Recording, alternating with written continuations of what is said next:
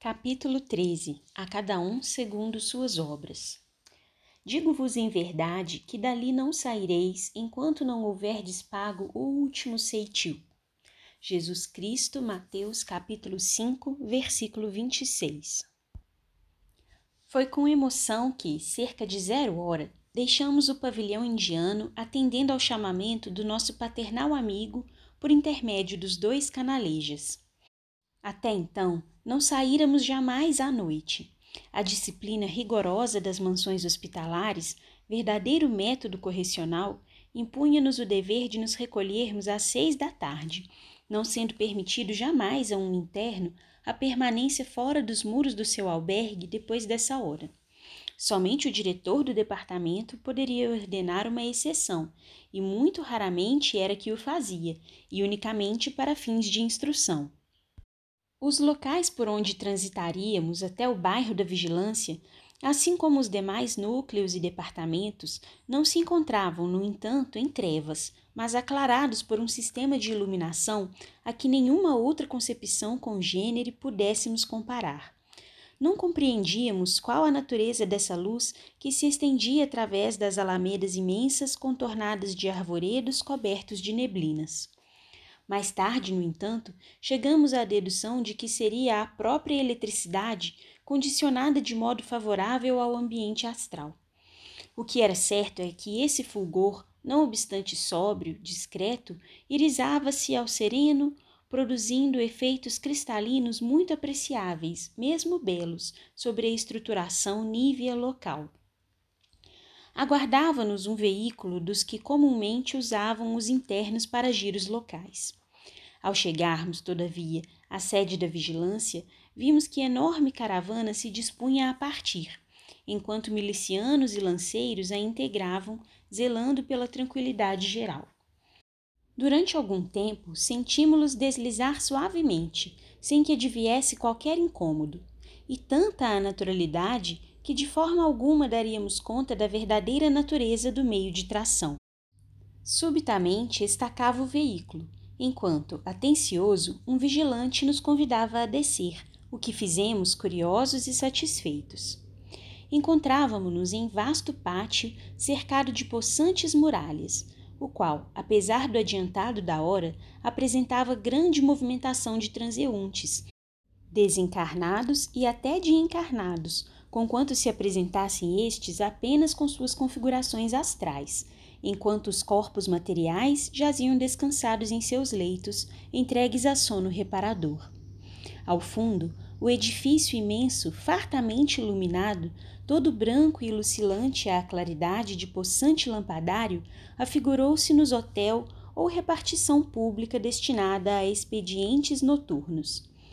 Na verdade, tratava-se apenas de um apêndice da colônia, aldeamento necessário à variedade de serviços afetos àquela nobre instituição, posto de emergência móvel de que falara o chefe de nosso departamento, e o qual não nos era totalmente estranho por dele ouvirmos referências no caso de Margaridinha Silveira. Milicianos da legião postavam-se de sentinela nos portões de entrada, ainda contornando a vigilância pelos arredores.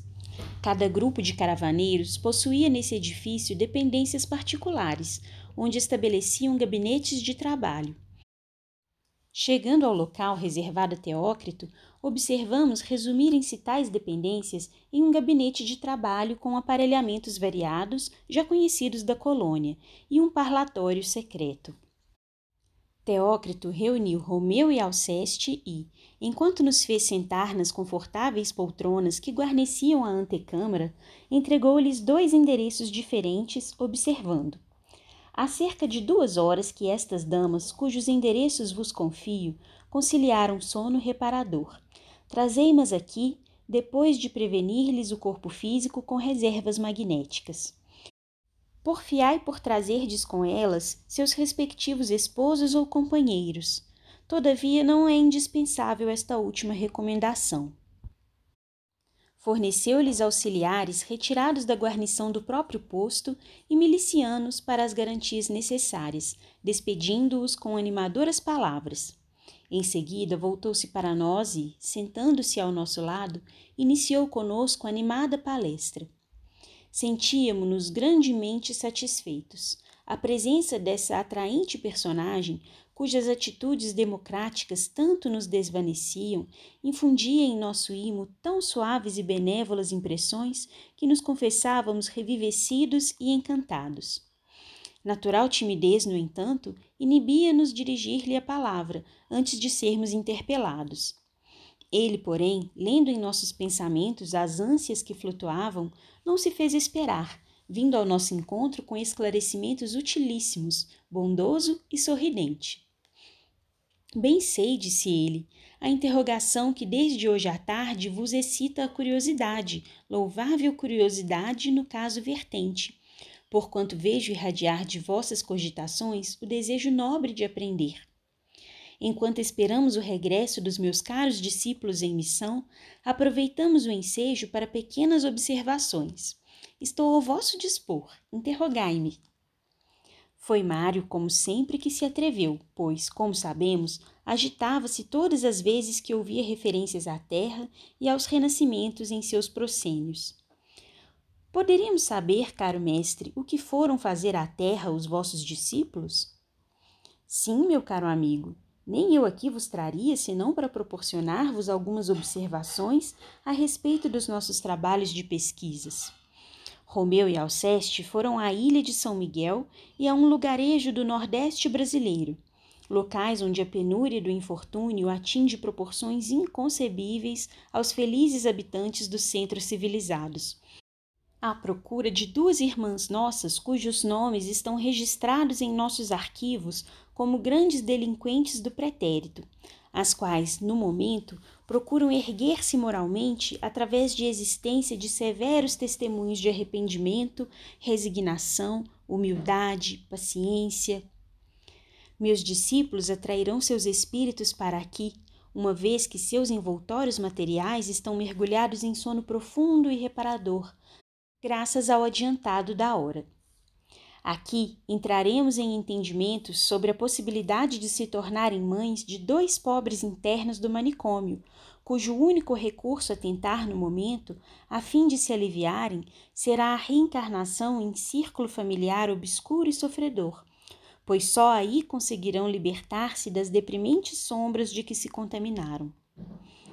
Pelo que vimos observando, esses infelizes renascerão em condições assaz embaraçosas? interveio Belarmino, impressionado. Realmente, irmão Belarmino, continuou, encontram-se em situação tão desfavorável que, antes das experiências mesmas que deverão repetir, uma vez que a elas se furtaram com o suicídio consciente e perfeitamente responsável, só poderão animar envoltório carnal enfermiço, meio deturpado, no qual se sentirão tolhidos e insatisfeitos através da existência toda. Assim, de posse de tal envoltório, com o qual se afinaram pelas ações que praticaram, cumprirão o tempo que lhes restava de permanência na terra, interrompida antes do tempo justo pelo suicídio. Dessa forma, se aliviarão dos embaraços vibratórios que se criaram e obterão capacidade e serenidade para repetir a experiência em que fracassaram. Mas isto implicará uma segunda etapa terrena, ou seja, nova reencarnação como será fácil depreender. Temos já consultado várias damas em outras localidades análogas se se prestariam de boa mente à caridade de aceitarem filhos doentes, por amor ao bem e respeito aos sublimes preceitos da fraternidade universal. Infelizmente, porém, nenhuma delas possuía princípios de moral bastante elevados a fim de aquecer em serviço à causa divina com abnegação voluntariamente. A volta ao mundo das expiações daqueles sofredores, em vista disso, sofria delongas, quando urgia proporcionar-lhes alívio por esse meio supremo. Então, a direção-geral do Instituto enviou-nos os dados sobre as duas senhoras já mencionadas, capazes ambas de enfrentarem a espinhosa missão por devedoras de grandes reparações às leis da criação. Suponhamos, irmão Teócrito, que se recusem. Alvitrei, fiel ao azedo pessimismo que me não deixara ainda. Não será possível, meu caro Camilo. uma vez que se trata de duas almas bastante arrependidas de um mal passado e que atualmente, humildes, ignoradas, só desejam a reabilitação pelo sacrifício e a abnegação. Estou incumbido de convencê-las a aceitarem de boa mente a melindrosa e heróica tarefa. Todavia, se se recusarem, a divina providência encarnada na lei que rege o plano das causas estará no direito de impor-lhes o mandato como provação nos serviços de reparação dos maus feitos passados, pois ambas são espíritos que, em antecedentes existências planetárias, erraram como mães, furtando-se criminosamente às sublimes funções da maternidade, sacrificando nas próprias entranhas os envoltórios carnais em preparo para espíritos que delas deveriam renascer, alguns em missão brilhante, e descurando-se lamentavelmente dos cuidados e zelos aos filhos que a mesma providência lhes confiara de outras vezes. Agora, imersas nas trevas dos crimes que cometeram contra a divina legislação, por menosprezarem a natureza, a moral, o matrimônio, os direitos alheios e a si mesmas, encarceradas, uma na solidão de uma ilha de onde jamais poderá escapar-se, outra na aspereza de um sertão inclemente, ao invés de filhos missionários, inteligentes, considerados nobres e dignos no plano astral, e, por isso mesmo, úteis e benquistos, que o seriam forçosamente na sociedade terrena, terão de espiar os infanticídios passados, debruçando-se sobre miseráveis berços onde gemerão, rangendo os dentes, outros espíritos, agora culposos, reputados grandes condenados no plano espiritual, transformados pelo renascimento expiatório em monstrengos repulsivos, aos quais deverão dedicar-se como verdadeiras mães, amorosas, pacientes, resignadas, prontas para o sacrifício em defesa do fruto de suas entranhas, por mais desarmonioso que seja. Após penoso silêncio em que todos nós, raciocinando angustiosamente, nos perdíamos em conjecturas confusas, adveio ainda Belarmino, justificando o antigo renome de professor de dialética. Dizei, irmão Teócrito, obriga-nos a lei a reencarnarmos entre estranhos? Como filhos de pais cujos espíritos nos sejam completamente desconhecidos? Pensamos que semelhante corretivo será sumamente doloroso. Sim, é doloroso, não resta a menor dúvida, meu amigo mas nem por isso deixará de ser justo e sábio o acontecimento. Geralmente, tal acontece não só a suicidas, como também àqueles que faliram no seio da família, levando de qualquer forma o desgosto aos corações que os amavam.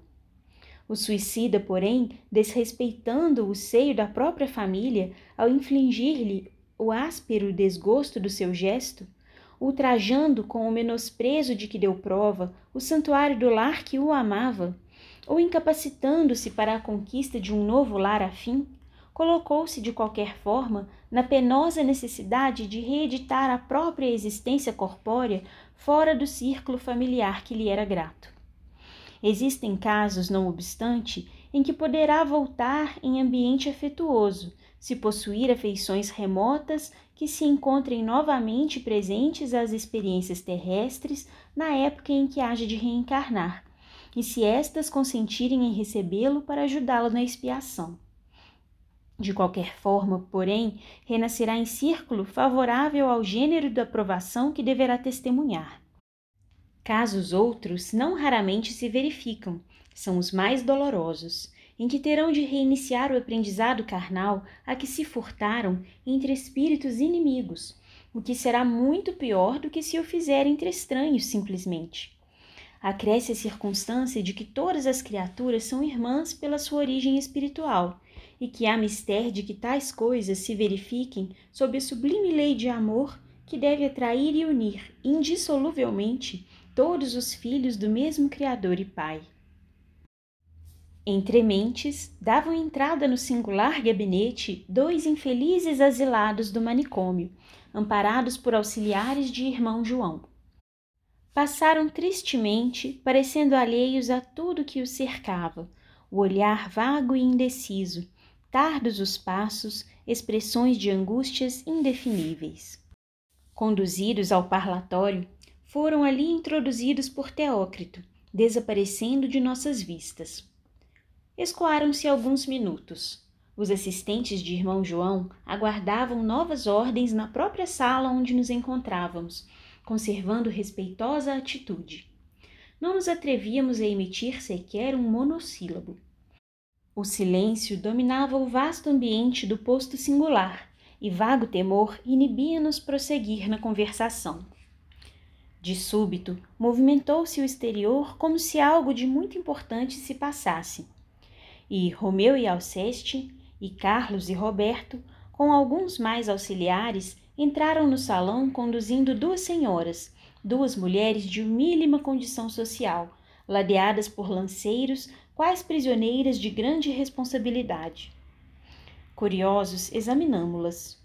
Uma, franzina, delicada, parecendo enfermiça e frágil, aloirada, refletindo em seu físico astral os trajes a que se habituara na existência objetiva diária. Era portuguesa e não contaria senão dezoito primaveras, tudo indicando tratar-se de uma recém-casada. O marido acompanhava humilde, respeitoso. Era um pescador. A outra, a trigueirada vivaz, espantadiça e nervosa, revelava-se imediatamente como brasileira, fazendo lembrar o tipo clássico egípcio, com os cabelos negros e lisos esparsos nas espáduas, bem pronunciadas as maçãs do rosto, a expressão enigmática nos belos olhos cavados e luzentes, nos quais as lágrimas pareciam assinalar incoerentes amarguras. Encontrava-se só, não era casada. O ludíbrio de um sedutor abandonara à mercê dos acontecimentos oriundos de um amor infeliz, mal conduzido e profanado pela traição masculina, numa sociedade que não perdoa à mulher o deixar-se enganar pelo homem em que depositou confiança. Soubemo-lo mais tarde, penalizados. Os três eram como que protegidos por tenuíssimo envoltório que se diria de cristal, cuja forma correspondia exatamente à da silhueta que traziam, e deles se desprendia estreita faixa luminosa, estendendo-se, alongando-se, como se estivesse atada ao tronco de prisão invencível. 32. Nota da médium. Trata-se do revestimento de fluidos vitais próprios de todos os seres vivos e do cordão fluídico que une o espírito ao corpo material durante a encarnação, respectivamente. Fim da nota. Teócrito acolheu-os bondosamente e, tratando-os com imensa ternura, fê-los penetrar os gabinetes do parlatório, onde já se encontravam os pupilos de irmão João. Em seguida, nos surpreendemos com a presença do próprio irmão João, que se aproximara sorridente. Levantamo-nos respeitosos e emocionados à sua passagem, dele recebendo cordial cumprimento. Penetrou com Teócrito no parlatório e o silêncio caiu novamente no salão. Conquanto ali nos encontrássemos para instrução, não assistimos ao que se passou em secreto entre os obreiros de Jesus e os delinquentes necessitados de redenção. Hoje, porém, traçando o esboço destas memórias, trinta anos depois dessas cenas se passarem, poderei esclarecer o leitor quanto ao dramático episódio desenrolado naquele augusto recinto que então nos era vedado, pois nesse longo espaço de tempo, sólidos conhecimentos adquirimos que há tanto nos autorizam. Teócrito e João procuravam entrar em entendimentos com o casal português e com a brasileira nordestina sobre a vantagem do renascimento, por seu intermédio, daqueles míseros infratores da soberana lei, necessitados da existência corporal terrena para se aliviarem dos insuportáveis sofrimentos por que vinham passando. Os acontecimentos eram explicados com minudências a todos os três, enquanto os pretendentes à qualidade de filhos lhes eram apresentados em toda a dramática veracidade das circunstâncias em que se debatiam. Os pacientes paladinos da fraternidade agiam como eméritos causídicos, que eram da suprema legislação, expondo com eficiência e nobreza de vistas o sublime alcance da medida que aconselhavam.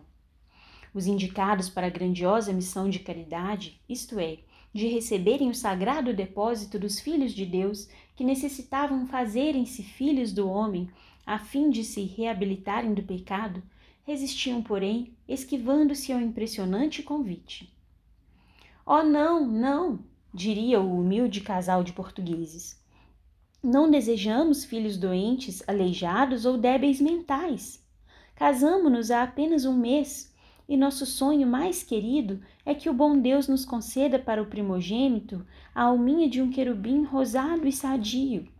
Queremos filhos, ó sim, mas que sejam fortes e alegrinhos e que nos sirvam de arrimo precioso na velhice. E diria a brasileira, debatendo-se, envergonhada, diante de uma entidade como Teócrito, que conhecia seus mais secretos pensamentos, revelando-se senhor de todas as ações por elas praticadas. Não, meu senhor, não posso ser mãe, prefiro antes a morte. Como arrastarei tal vergonha diante de meus pais, de meus vizinhos, de minhas caras amiguinhas? Seria por todos certamente menosprezada, e até mesmo por ele, bem o sei. Um filho paralítico, Deus do céu, como criá-lo e suportá-lo? Intervinha, porém, Teócrito, secundado por irmão João, lógico e grave, digno defensor da causa redentora, cujo chefe expirou nos braços de uma cruz, mostrando aos homens o roteiro sublime da abnegação.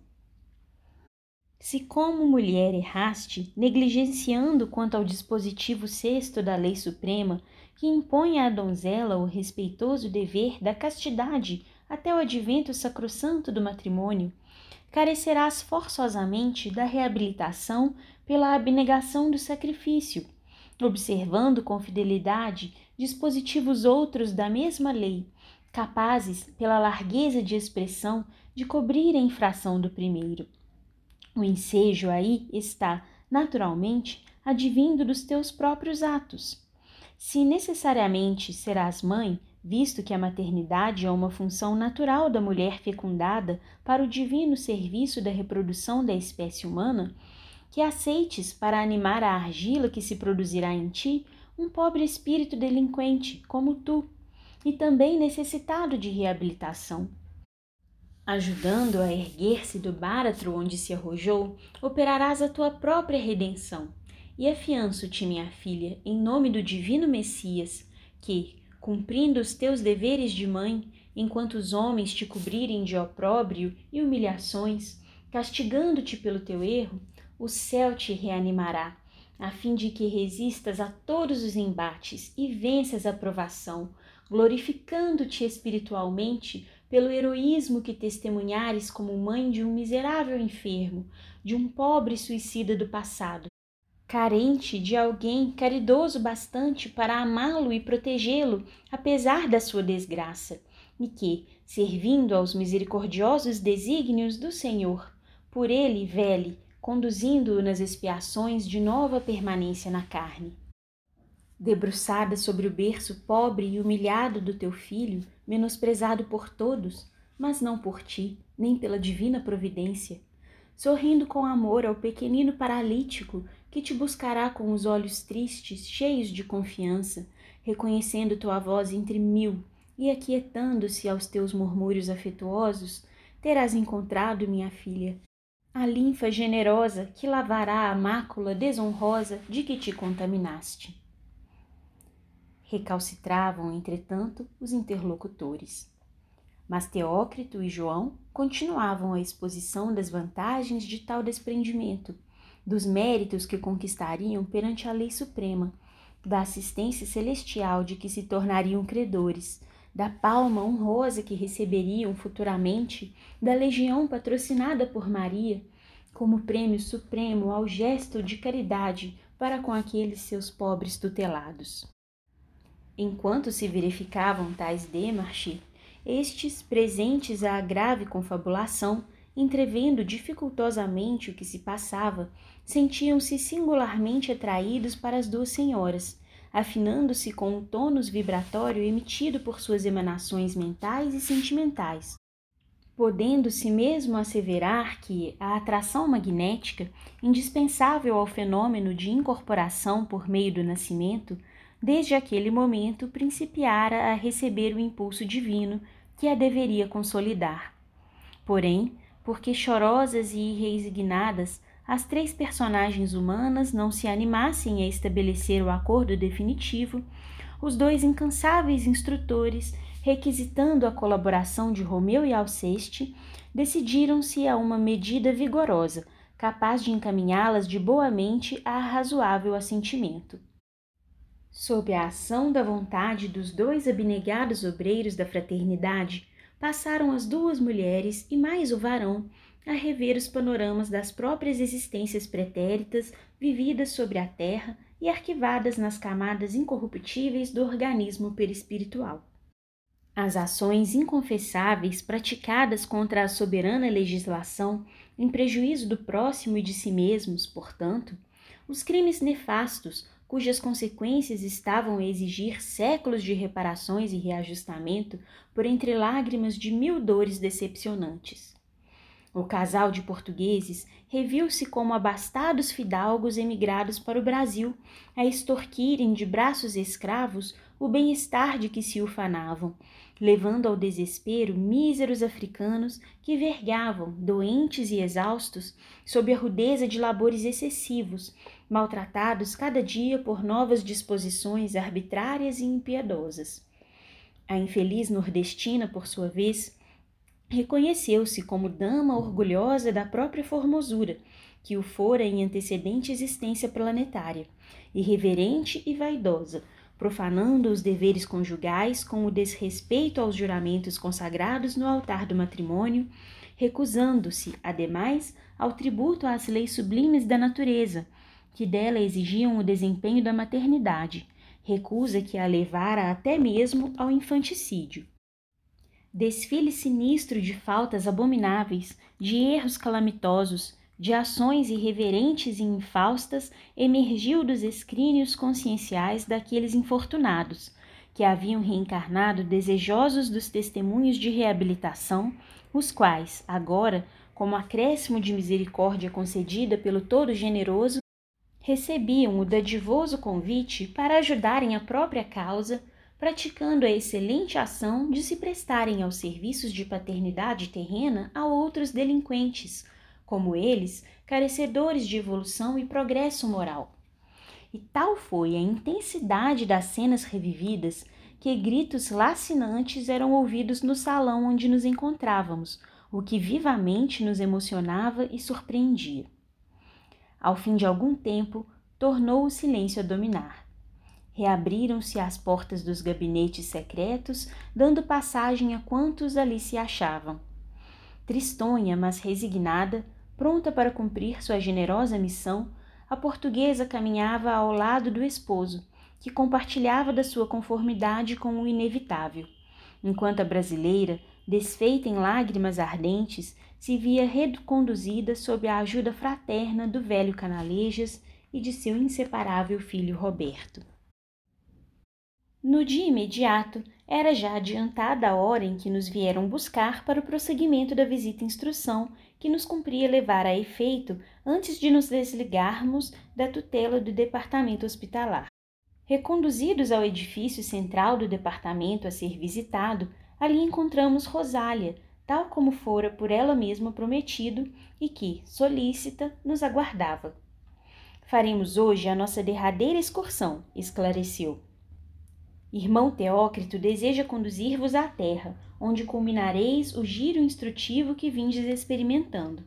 Como tendes já a ideia do que seja um trabalho de pesquisas para se firmar o meio ambiente favorável às condições em que deverá um de vós reencarnar, levar-vos-eis à sessão de planejamento de corpos físicos.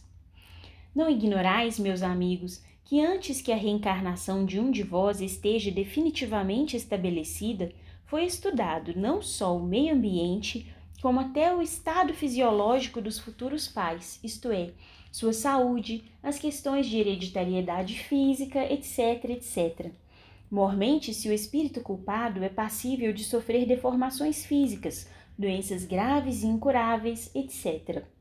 Somente depois de tudo isso esclarecido, esboçar-se-ão os planos para os futuros corpos, os quais absolutamente não serão construídos à revelia do espírito reencarnante e tampouco dos cientistas, prepostos do Senhor para o notável empreendimento que deverão fiscalizar. Eis-nos chegados, porém, entremos. Sede bem-vindos a esta casa, meus amigos, exclamou a dama que nos recebera e a quem fomos apresentados por nossa gentil acompanhante. Entrai confiantemente. Irmã Rosália vos acompanhará. Em seguida, conduziu-nos a uma sala de grandiosas proporções, rodeada de portas cujas arcadas de fino lavor artístico deixavam-se velar por extensos reposteiros lucilantes e flexíveis como a melhor seda. Penetramos o interior por uma daquelas passagens e logo se nos apresentou um iniciado risonho e simpático. Surpreendidos, verificamos haver ingressado em recinto que se afigurava à nossa apreciação como legítimo cenáculo de arte, recanto sedutor, se assim nos podemos referir a um ateliê de artistas eméritos, onde mestres das artes plásticas exerciam sublimes encargos, cônscios das responsabilidades de que os investia a ação da providência. Várias salas se sucediam em bonita perspectiva circular, todas deixando passagens umas para as outras em sentido reto e através de arcadas magníficas traçadas por bem inspirados engenheiros da mais pura arquitetura hindu, e cada uma comunicando-se para o exterior com uma entrada independente, como vimos na antecâmara guardada pelo vigilante. Na primeira dependência dessa admirável fileira de salas circulares, destacamos obreiros curvados sobre páginas de apontamentos e documentações importantes para os serviços a se realizarem, provindos de outras seções, como a de análise e a de pesquisas, bem assim do templo, e relativos aos vários pretendentes ao ingresso no mundo objetivo ou material. Era uma longa fila de bancas de estudo e trabalho, disposta à feição de sala, isto é, em semicírculo, sob a impressionante claridade azul-dourada que descia de majestosas cúpulas, lembrando velhas catedrais. Das janelas, sugestivos primores de arquitetura, destacava-se o panorama vasto do departamento, com seus jardins suavemente coloridos, a influência magnânima do azul do céu, alcandorado pela luz do sol, que ali espalhava os valores sadios do seu magnetismo, parecendo bênção inspiradora iluminando a mente dos artistas. Uma vez estudado aí o teor dos apontamentos provenientes do exterior, seguiam ordens para a sessão de modelagem, disposta na sala seguinte, no sentido de se esboçar o corpo futuro tal como as instruções determinavam, a saber: A. Mutilado desde o nascimento. B passível de o ser no decurso da existência por enfermidade ou acidente. C. Passível de aquisição de doenças graves e incuráveis. D. Normais. O que indicaria, portanto, os fatos decisivos na programação do carreiro a ser vivido pelo paciente, harmonizados ao feitio das expiações e testemunhos a cada caso, pois convém não esquecermos que muitos daqueles míseros albergados nossos cômpares reencarnariam possivelmente em envoltórios físicos normais e até belos e sadios, por exigirem as suas novas experiências que assim fosse, avultando, em casos tais, lutas e sofrimentos irreparáveis de ordem moral tão somente. Ora, no gabinete seguinte viam-se também os esboços dos corpos primitivos, isto é, dos que o suicídio havia malbaratado destruído antes da época normal, habilmente classificados da seguinte forma em local apropriado, de fácil acesso ao observador, porque em pedestal conveniente, pois estes esboços eram como estátuas móveis, grandemente belas, dadas à perfeição e naturalidade que apresentavam, sugerindo a presença real do próprio envoltório já destruído.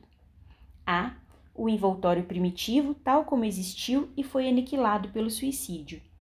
B. Ao lado, numa placa fosforescente, a descrição do estado em que se encontrava o mesmo envoltório na ocasião do sinistro, a saber, estado da saúde, volume das forças vitais, grau de vibrações, estado mental, grau de instrução social, ambiente em que viveu, data do nascimento, data da época normal em que se deveria dar o trespasse e a extinção da força vital, data em que se verificou o suicídio, local do desastre, o gênero do mesmo, causas determinantes, nome do infrator.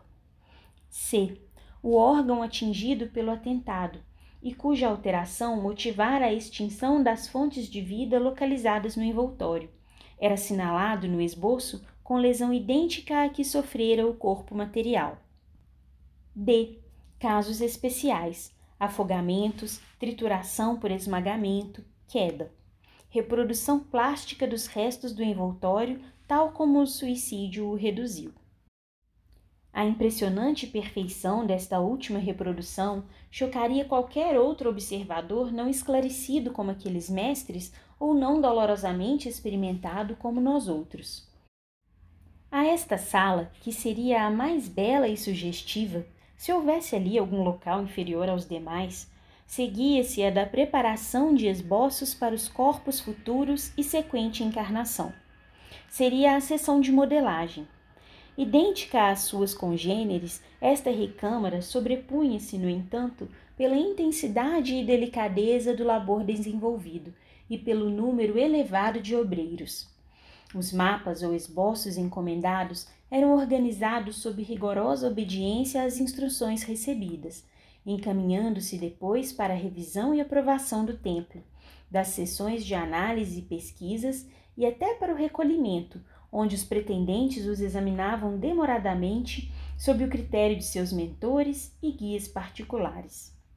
Não raramente, seus futuros ocupantes aprovavam-nos por entre crises de angustiosas lágrimas, dando-se mesmo casos de requererem delongas para os preparativos finais, a fim de se fortalecerem ainda um pouco e melhor se encorajarem para o inevitável. Mas, se porventura o estado do penitente, por demasiado precário, lhe não permitisse lucidez para exame conveniente e respectiva aprovação, o templo e os seus guias missionários supriam-lhe as deficiências zelando por seus interesses com justiça e amor, quais criteriosos advogados com seus constituintes. Percorremos o agrupamento e salas possuídos de singular comoção, tudo observando com interesse máximo. Acompanhava-nos, lecionando esclarecimentos preciosos, além de nossa boa Rosália, o iniciado responsável pela sessão, irmão Clemente, cuja cultura e grau de elevação no mundo em que vivíamos seriam fáceis de entrever por meio das responsabilidades de que era investido. Sim, meus caros amigos, meus irmãos, dizia Clemente, enquanto paternalmente nos guiava de sala a sala, propondo-nos teses formosíssimas e reconfortadoras a respeito das soberanas leis de que era digno intérprete, as quais tantas elucidações levaram a minha pobre alma obscurecida pelo erro, que não me negarei ao desejo de também transcrevê-las para estas despretensiosas páginas de além-túmulo. Sim, meus amigos, bendito seja o Criador Supremo, dirigente do universo, cuja sabedoria e bondade inexcedíveis nos soerguem das incompreensões do erro para as alcandoradas vias da regeneração pelos serviços ininterruptos dos renascimentos planetários. Na Terra, os homens estão ainda longe de reconhecer a sublime expressão dessa lei que só o pensamento divino, com efeito, seria capaz de estabelecer a fim de, a sua criação, dotar com possibilidades de vitória. A ignorância dos elevados princípios que presidem aos destinos da humanidade a má vontade em querer participar de conhecimentos que os conduziriam às fontes elucidadoras da vida, assim como os preconceitos inseparáveis das mentalidades escravizadas ao servilismo da inferioridade, têm impedido os homens de reconhecerem esse vasto e glorioso alicerce da sua própria evolução, da sua emancipação espiritual. O homem de ciência, por exemplo, considerado semideus nas sociedades terrenas, das quais exige todas as honrarias e fictícias glórias, não admitirá, em hipótese alguma, que o grande orgulho que arrasta, a par da ilustração, posteriormente possa condená-lo a uma reencarnação obscura e humilde, na qual seu coração, ressequido e árido de virtudes edificantes, adquira os doces sentimentos de amor ao próximo, as delicadas expressões da vera fraternidade, que só o respeito e a veneração à causa cristã poderão inspirar, enquanto o intelecto repouse. O soberano, o magnata, as classes consideradas privilegiadas pela sociedade terrena, que levianamente se utilizaram das concessões feitas pelo soberano supremo, a fim de que contribuíssem no labor de proteção à humanidade e desenvolvimento do planeta, não admitirão que os despautérios cometidos em desencontro das divinas leis os induzam a renascimentos desgraçados, em os quais existirão miséria, servidão, humilhações, lutas contínuas e adversas, a fim de que em tão laboriosas recapitulações expiem pela indiferença ou maldade de que deram provas no passado, deixando de favorecer as classes oprimidas, o bem-estar geral da sociedade e da nação em que viveram, preferindo à solidariedade fraterna, devida pelos homens uns aos outros, o egoísmo acomodatício e pusilânime.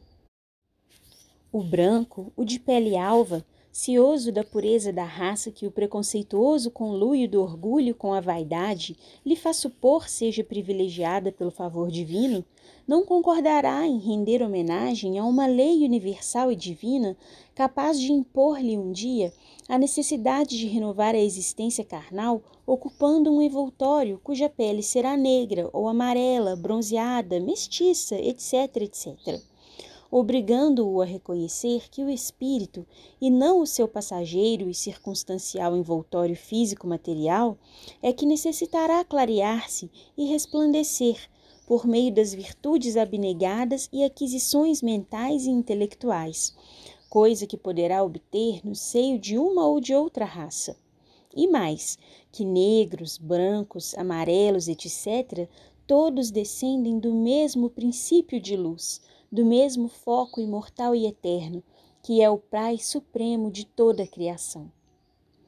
Entretanto, meus amigos, admitam ou deixem de admitir todos esses respeitáveis cidadãos terrenos, ainda que a eles e também a vós repugne o imperativo dessa lei magistral, o certo é que ela é irremediável e indestrutível, e que por isso mesmo todos os homens morrem num corpo para ressurgirem em uma vida espiritual e depois voltarem a renascer em novos corpos humanos, até que lhes seja concedido, pelo progresso já realizado, ingressar em planetas mais ditosos, também reencarnados, e em cujas sociedades iniciarão um novo ciclo de progresso na escala ascensional da longa e gloriosa preparação para a vida eterna. Isto, porém, levará milênios sobre milênios. Nenhum homem, portanto, como nenhum espírito, poderá fugir às atrações irresistíveis dessa lei, quer dela se desagrade ou lhe tribute respeito, uma vez que é necessária a toda a criação como fatora que é do seu progresso, da sua ascensão para o melhor até o perfeito. Na vinha do Senhor, o universo infinito, existem obreiros indicados ao melindroso serviço de promovê-la. No que concerne à terra, encontram-se eles sob as vistas do unigênito de Deus, a quem se acha afeta a redenção do gênero humano. Assim como diariamente o homem assiste ao romper do sol e ao seu declínio no horizonte, assim como sente soprarem os ventos e vê caírem as chuvas, crescerem e frutecerem as plantas, as flores recenderem seus perfumes e os astros rebrilharem no infinito dos espaços, sem avaliar a imensidão e aspereza do trabalho que tudo isso significa, e ainda menos a dedicação, os sacrifícios que tão sublime labor requer das legiões de servos invisíveis que, no mundo astral, são incumbidos da conservação do planeta segundo os altos desígnios do onipotente Criador, também diariamente assiste a milhares de renascimentos de semelhantes seus e de muitos outros seres vivos e organizados, ignorando a emocionante, encantadora epopeia divina que contempla. E tanto se habituou o homem a ver-se rodeado das manifestações divinas que se tornou a elas indiferente, não cogitando da apreciação e do louvor às suas grandezas, considerando-as naturais, mesmo comuns, como realmente são. Como, porém, não ser assim, se ele próprio está mergulhado no seio do universo divino, como descendente do Criador de todas as coisas? Ouvíamos com muito agrado sem nos animarmos ao menor à parte. Tudo aquilo era novo e muito emocionante para nós. Sentíamos-nos como diminuídos, vexados em face de uma sociedade para a qual nos reconhecíamos incapacitados. E admirava-nos de que dela recebêssemos trato tão gentil, amistosas atenções como naquele momento. Fomos atraídos para uma das esplêndidas galerias onde se alinhavam as belíssimas estátuas mapas à frente de cada uma a mesa de trabalho do operador. Vários iniciados ali se encontravam, fiéis ao nobilitante dever de servir a irmãos menos experientes da ciência da vida, mais atrasados na peregrinação para Deus. Alguns examinavam detidamente as minúcias da configuração a seu cuidado. Outros estudavam apontamentos e instruções enquanto ainda outros examinavam a fotografia dos despojos, esboçando mapas de futuros envoltórios a serem encaminhados para a aprovação, etc, etc. E cada um, empregando nesse extraordinário ministério o máximo da atenção e da boa vontade de que eram capazes, fez-nos conceber o ideal do funcionalismo perfeito, cônscio do dever a cumprir. Aproximamo-nos das estátuas eram o mapa antigo, anterior ao suicídio. Surpreendidos, observamos serem esses modelos singulares animados de movimentos e vibrações, tornando-se assim o tipo ideal a ser plasmado. Assim era que, pelas artérias, víamos deslizar em toda a pujança e precipitação naturais ao corpo humano um filete de líquido rubro luminoso, indicando o sangue com suas manifestações normais num corpo material terreno. As vísceras, tal como o sangue, eram traçadas por substâncias fluídicas luminosas sutilíssimas, translúcidas, como se para obtê-las houvessem de comprimir reflexos da luz delicada do luar. Quanto às cartilagens, o rendilhado dos nervos, a carne, eram igualmente representados por tessituras mimosas, de cambiantes nível, jalde, róseo, respectivamente, o que à peça fornecia grande expressão de beleza. O pequeno universo do corpo humano, pois, com todos os seus pormenores, ali se encontrava ideado com mestria de verdadeiros artistas e verdadeiros anatomistas. Havia dependências particularizadas para os modelos e para os casos femininos.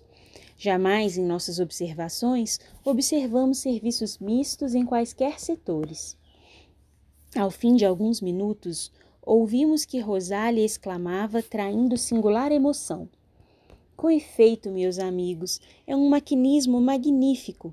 O homem terrestre deveria considerar-se honrado e ditoso por obter da inexcedível bondade do Criador a mercê de poder fazer a própria evolução planetária na posse de um veículo assim. No universo infinito, existem mundos físicos onde o espírito que neles reencarna tende a arrastar ciclos de progresso ocupando fardos materiais pesadíssimos, os quais, comparados a estes, seriam considerados monstruosos. Silenciamos, chocados, sem ânimo para divergir, encetando polêmicas tão do nosso agrado, dada a ignorância em que nos achávamos quanto ao palpitante e arrojado assunto. O nobre instrutor, porém, interveio, dirigindo-se a nós outros, risonho como sempre.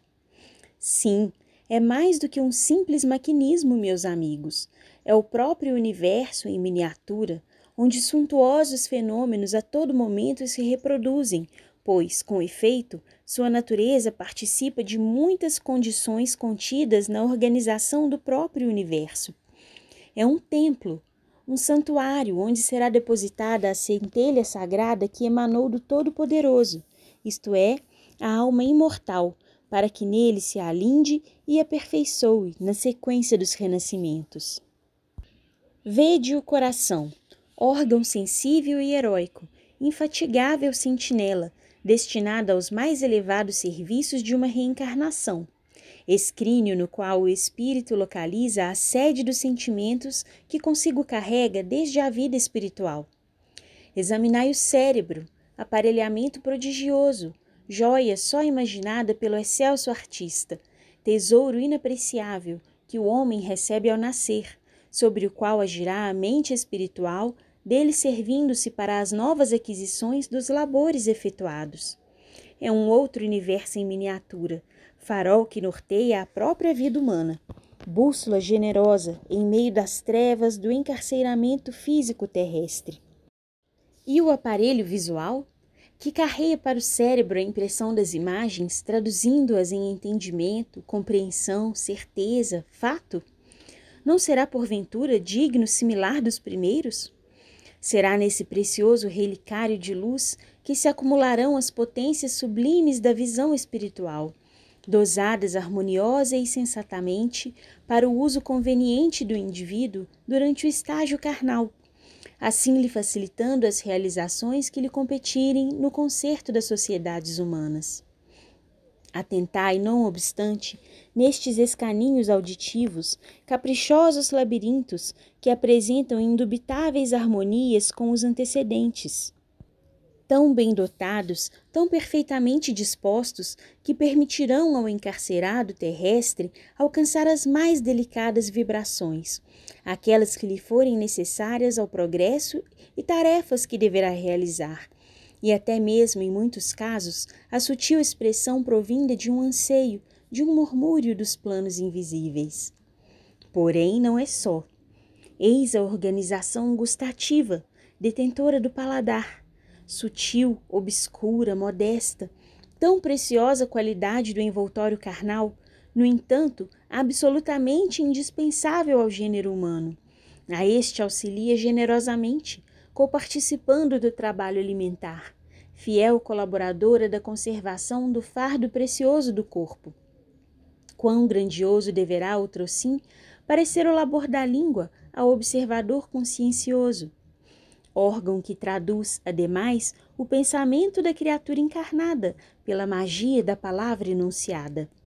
Oh, como o homem seria respeitável se desse aparelho sublime se utilizasse apenas a serviço do bem, do belo, da verdade. É da complexa fibratura da língua que se desprendem as vibrações emitidas pelo pensamento, tornando possível o entendimento entre a humanidade por meio da palavra. É graças ao seu produtivo labor que se concretizam os sons das mais belas expressões conhecidas na terra, tais como as doces promessas de amor, quando o coração entusiasta, nobilitado por alevantados projetos sentimentais, se inflama de ardentes aspirações. As harmonias arrebatadoras dos vossos mais caros poemas, assim como as suaves nênias do amor materno junto ao berço em que adormece o querubim risonho. E também o nome sacratíssimo do Todo-Poderoso nos cícios férvidos da oração. Nem uma peça inútil, nem uma linha supérflua votada à inatividade. Todas as particularidades são essenciais, integrando o todo generoso são indispensáveis à sua harmonia magistral.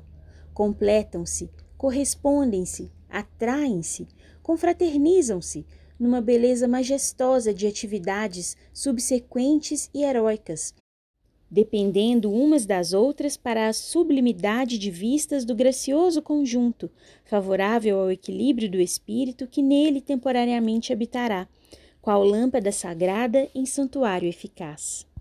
A natureza, meus amigos, que é a vontade de Deus manifestada sob a pressão soberana do seu divino poder magnético, tornou o corpo humano habitação suntuosa para o espírito necessitado da reencarnação para o aprendizado que lhe cumpre no ciclo terreno.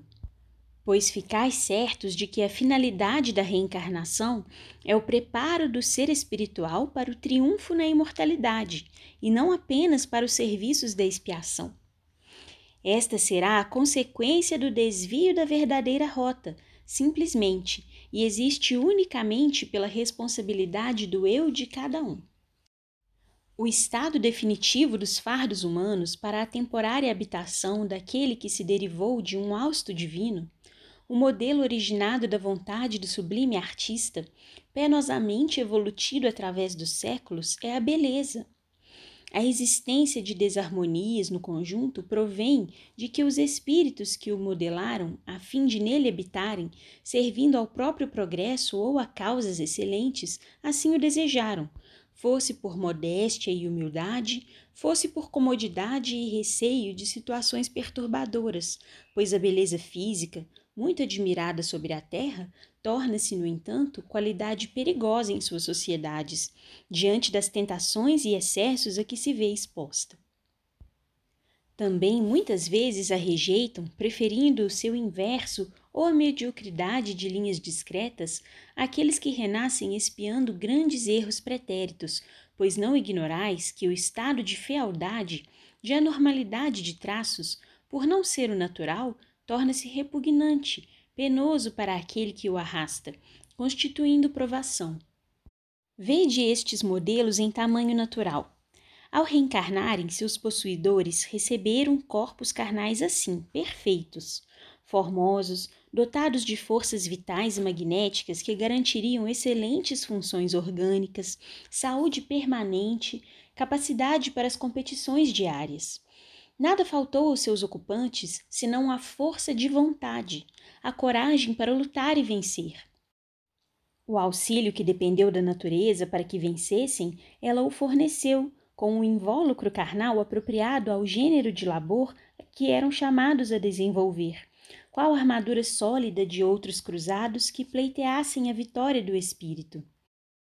Apesar, porém, de todas as reservas concedidas pelo céu em seu proveito, não só faliram, furtando-se aos deveres para que reencarnaram, como até destruíram o precioso fardo posto em seu poder, tão bem dotado, aniquilando-o com o suicídio. Não nos calavam bem na consciência as exposições do ilustre técnico do planejamento. Amarga tristeza ia avassalando nossas mais íntimas faculdades a cada novo conceito proferido. Não obstante, seguímo-lo de boa mente à renovação do convite para nos aproximarmos das mesas nas quais, inspirados anatomistas, traçavam os mapas de futuros envoltórios a serem modelados na carne pelo espírito culposo prestes a reencarnar. Nestas bancas de trabalho, continuou o minucioso, auxiliares meus preparam mapas corporais para suicidas portadores de débitos vultosos, os quais antes do malogro haviam recebido aparelhos materiais bem dotados em toda a sua admirável organização. Abusaram eles da magnífica saúde que possuíam. Saúde, bem inapreciável de que o homem desdenha, fingindo ignorar que se trata de um auxílio divino que a solicitude do Altíssimo concede às criaturas com vistas a encorajá-las nos trabalhos dignificantes que lhes facultarão os lauréis do progresso espiritual. Sem a mínima demonstração de respeito à autoridade do Criador, aqueles nossos inditosos irmãos envenenaram os fardos preciosos com excessos de toda a natureza Lentamente, depredaram-nos com os abusos do álcool, intoxicaram-nos com as inalações do fumo, alvitaram-nos com os vícios sexuais, brutalizaram-nos com as imoderações alimentares, desviando-se para a gula, o que para aqueles conquistou alterações nas funções gástricas, engorgitamento das glândulas hepáticas, danificando lamentavelmente por acúmulo de operosidade, o delicado aparelho digestivo, que vedes acolá no modelo primitivo, retratado naquelas estátuas que tanto admirastes.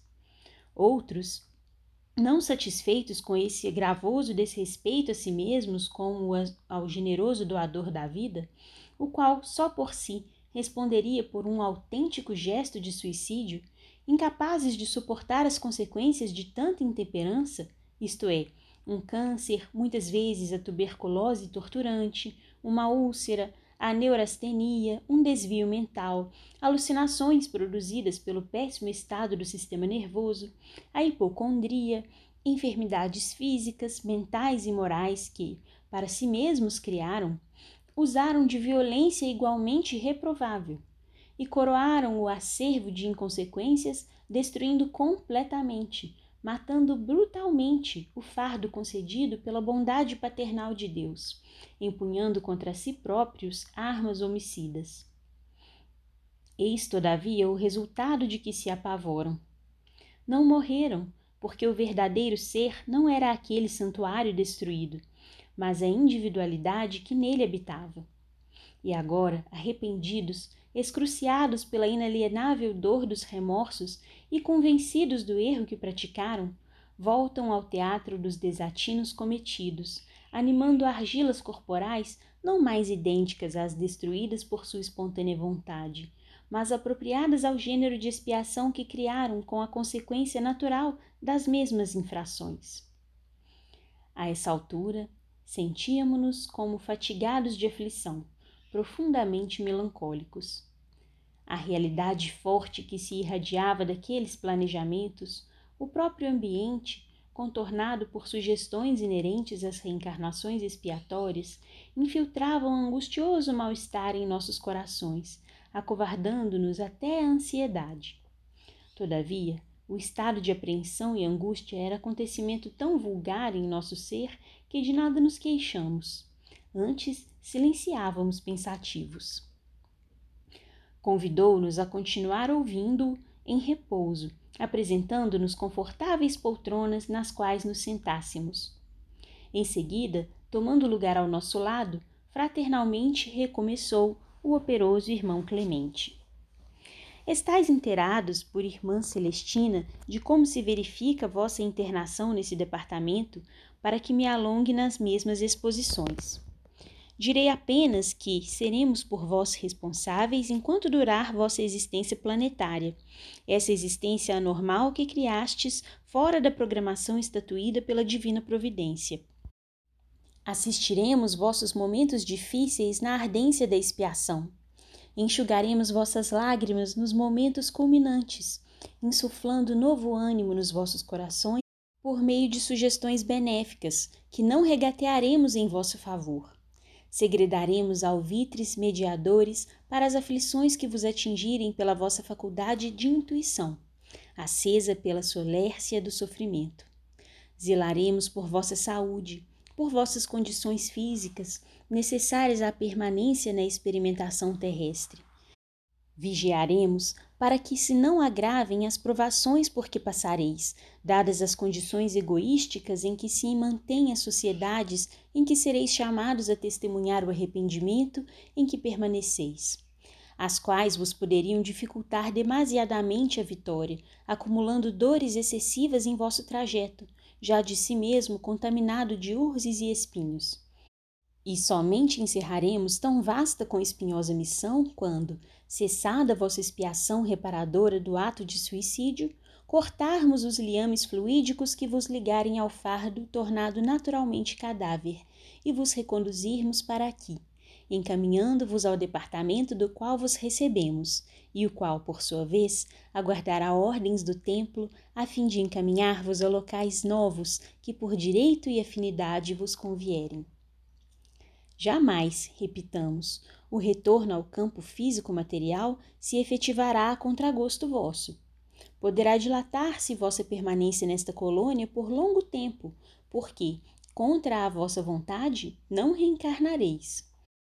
Nem mesmo a lei soberana constranger-vos-á a novas tentativas nas listas terrenas, porquanto um dos seus mais sublimes dispositivos, que nos impulsiona à aquisição de honrosos méritos, é justamente não impor o cumprimento do dever a quem quer que seja, senão facultar a todos possibilidades de voluntariamente observá-lo. O mais que faremos, tendo em mira o animar-vos para o formoso desempenho, é aconselhar-vos, procurando convencer-vos ao renascimento por meio do raciocínio e do exame dos fatos. Tais diligências, entretanto, serão efetuadas durante o estágio no departamento em que ingressastes, e não neste, conforme tivestes ocasião de observar durante as instruções que tendes obtido. Geralmente, porém, o suicida vê-se em tão precárias condições, quer físico-astrais, quer morais e mentais, que bem poucas vezes nos obrigamos ao trabalho de catequese para a reencarnação Ele próprio deseja-a ansiosamente, apressa-se em obtê-la. Suplica-a mesmo ao Todo-Poderoso por preces ardentes, não raro em ocasião inoportuna, o que nos força a contrariá-lo, obrigando-o a uma espera que permitirá maiores probabilidades de êxito. Permitiu-se nosso respeitável expositor pequena pausa, durante a qual atendeu a alguns discípulos que o consultavam acerca dos importantes serviços em elaboração. Observamo-lo com muito interesse durante os rápidos minutos em que confabulava com os seus. Não distinguimos o de que tratavam. Em compensação, notamos que conservava invariavelmente no delicado semblante sorriso cativador, que bem poderia ser o característico do seu ser eternamente afável. Irmão Clemente era, ademais, jovem e dotado de grande pureza de linhas. Dir-se-ia o modelo ideal que aos estatuários da Grécia Antiga inspirou as obras-primas que nunca mais os homens produziram. Parecia não contar ainda as trinta primaveras, o que bastante nos surpreendeu, dada a alta responsabilidade de que o víamos investido, pois então ignorávamos que o espírito é independente de idades, podendo apresentar-se sob o aspecto fisionômico que lhe for mais grato ao coração, como as recordações. Víamo-lo como se fora realmente um homem, nobremente trajado com o uniforme da falange. Todavia, algo se irradiava de sua individualidade, indefinível para nós, atestando sua excelente qualidade espiritual não obstante o caridoso favor de materializar-se tanto a fim de nos consolar e servir. Retornando ao nosso grupo, continuou paciente e grave. De toda a extensa falange de penitentes que por estes umbrais têm passado, excetuo da exemplificação em apreço os internos do manicômio. Excessivamente prejudicados, sob pressão vibratória limitadíssima, reencarnarão sob os imperativos da lei, mas igualmente assistidos pela paternal solicitude daquele que é o amor supremo para todas as criaturas. Não se encontrando em situação de facilitar auxílio em proveito próprio, suas lacunas serão preenchidas pelo seu guardião maior e demais guias dedicados, os quais passarão a dirigir diretamente tudo o que de melhor convenha ao pobre tutelado, incapacitado para o exercício do raciocínio, do livre-arbítrio. Ofereceu-nos a examinar certos mapas que lhe baloiçavam entre as mãos, tomados a um de seus discípulos. Eram esboços para o futuro, miniaturas encomendadas para a encarnação próxima, ao passo que as estátuas em tamanho natural eram o que, em verdade, deveriam estar em atividade, porque representavam a configuração carnal aniquilada pelo suicídio. Tomando as miniaturas, observamos não se encontrarem nelas desenhados sequer os arremedos daquelas, mas figuras esquálidas, torturadas por sintomas impressionantes de funda amargura interior. Caricaturas assinaladas por indicações de enfermidades atrozes, tais como a paralisia, a cegueira, a demência, etc., que tanto afligem as criaturas em todas as classes sociais terrenas. Fez-nos caminhar com ele até um dos clássicos modelos que se viam ao longo da formosa galeria das estátuas e explicava, não sem deixar entrever expressivo acento de tristeza, enquanto, com assombro, líamos sobre a placa do pedestal esta curiosa indicação. Vicente de Siqueira Fortes, 33. Nota da médium. Nome fictício. Qualquer semelhança será mera coincidência. Fim da nota. Vicente de Siqueira Fortes, reencarnado a 10 de outubro de 1868. Deveria retornar ao lar espiritual a 74 anos, ou seja, pelo ano de 1942. Suicidou-se na cidade do Rio de Janeiro, Brasil, ano de 1897, atirando-se à frente de um comboio de estrada de ferro, contando 29 anos. Vedes essa miniatura? continuou Clemente, destacando uma das que examinávamos. Pois, assim alterada, reproduz o estado mental e vibratório a que se reduziu Vicente com o desesperado gesto que praticou. Foi extraída do próprio estado atual do seu físico astral, o que é o mesmo que dizer que, se assim se encontra, é porque assim se fez, pois a lei que cria a beleza não impõe este estado dramático e feio às suas criaturas.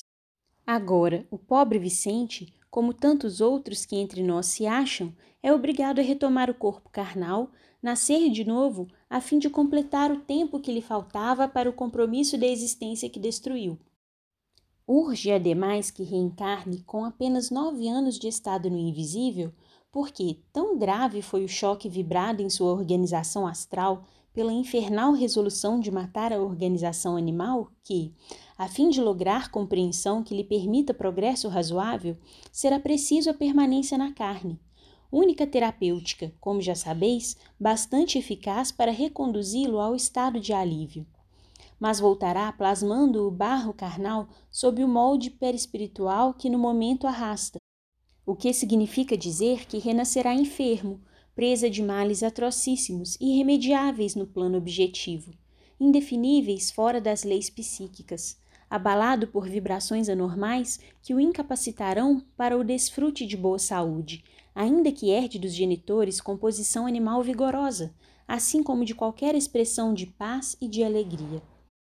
E qual seja aquela composição de pais sifilíticos, por exemplo, anêmicos, alcoólatras, etc., será possivelmente paralítico, ou débil mental, ou ainda tuberculoso, etc.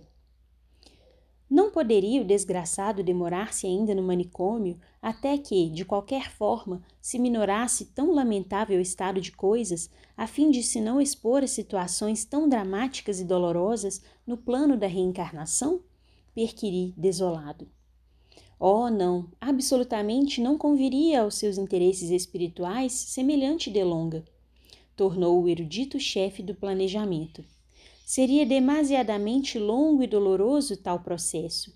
Ele não possui nem poderá adquirir percepções para a vida espiritual enquanto se encontrar nesse estado cumpre-lhe refazer-se ao contato das forças vitais que, com o suicídio, se dispersaram indevidamente pelo seu físico astral, com o qual consertavam poderosas afinidades químico-magnético-psíquicas, dando em resultado este tenebroso efeito, esta inqualificável intoxicação perispirítica e mental, não prevista por lei, mas realizável por aquele que se dissociou das leis mentais e morais que se inclinam para a verdadeira ideia de Deus.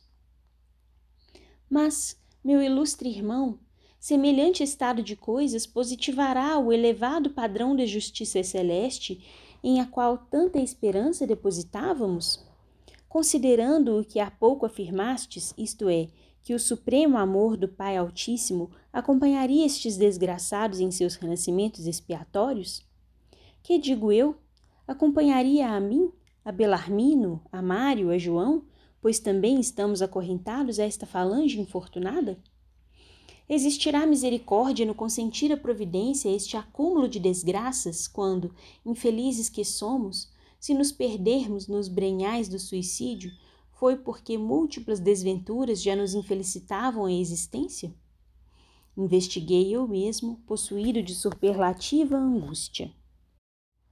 Irmão Clemente sorriu com bondade, não levando meus protestos em consideração.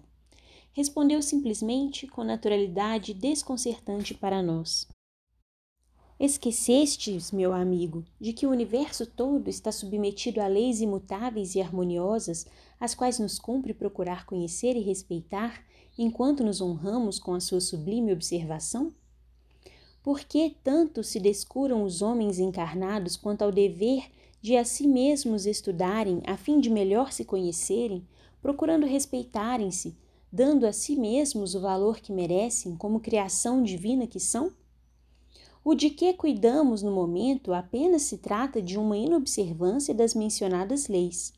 É um simples efeito lógico de desarmonia, nada mais. É o que é, o que os homens inventaram para se torturarem, em desacordo com o que, para sua felicidade, o Criador estabeleceu com suas leis harmoniosas, imutáveis e perfeitas. Aliás, não é para aliviar o suicida, justamente, desligando-o desse estado de coisas insustentável para um espírito, que a lei o impele à reencarnação? O que julgaríeis então que faríamos a Vicente ou a qualquer de vós, sob as vistas amorosas do médico celeste e os conselhos maternais de sua mãe, por quem somos orientados? A reencarnação para Vicente, tal como se acha ele e tal como será ela, é a medicamentação apropriada para o caso. Reencarnado, continuará albergado em nosso instituto.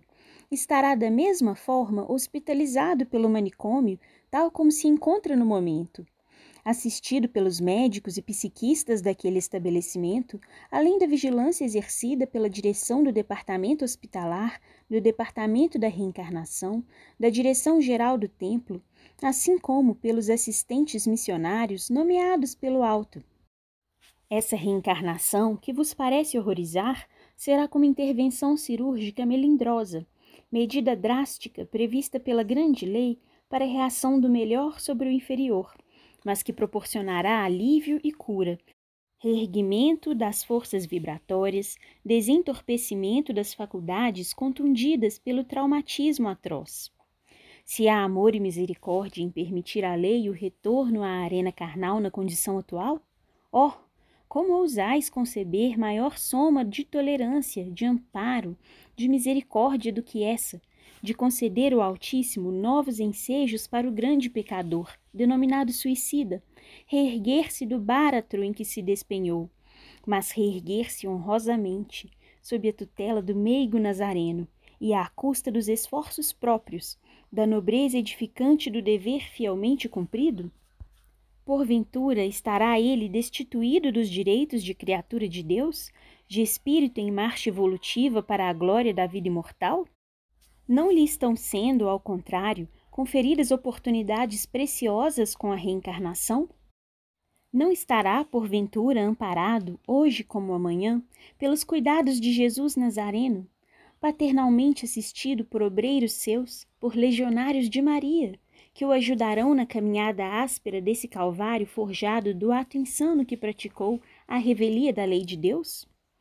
Espíritos que pairam em esferas celestes, como o próprio divino médico das almas, não estão porventura preocupados com ele, solicitando ao soberano onipotente novas oportunidades para que se reedifique ao calor de atos justos e meritórios, forrando-se da humilhante situação em que jaz no momento, dentro do mais breve prazo possível? Se ele sofre, de quem foi a responsabilidade? Não é, aliás, o sofrimento lição magnificente que acumula sabedoria por meio da experiência? Quem na terra ignora que o suicídio é infração que se não deve cometer por ser contrária à natureza e à lei e ao amor de Deus? Na terra, as religiões, a razão, o sentimento, o senso, a honra, tudo o reprova e condena. Aí está por quê o pressentimento, a intuição que o bom senso tem da deplorável situação a que se reduz a alma de um suicida. A Vicente, como vedes, a lei otorgara o sagrado direito de existir sobre a terra, animando um envoltório físico-material perfeito, como este modelo que aqui se encontra nesse pedestal.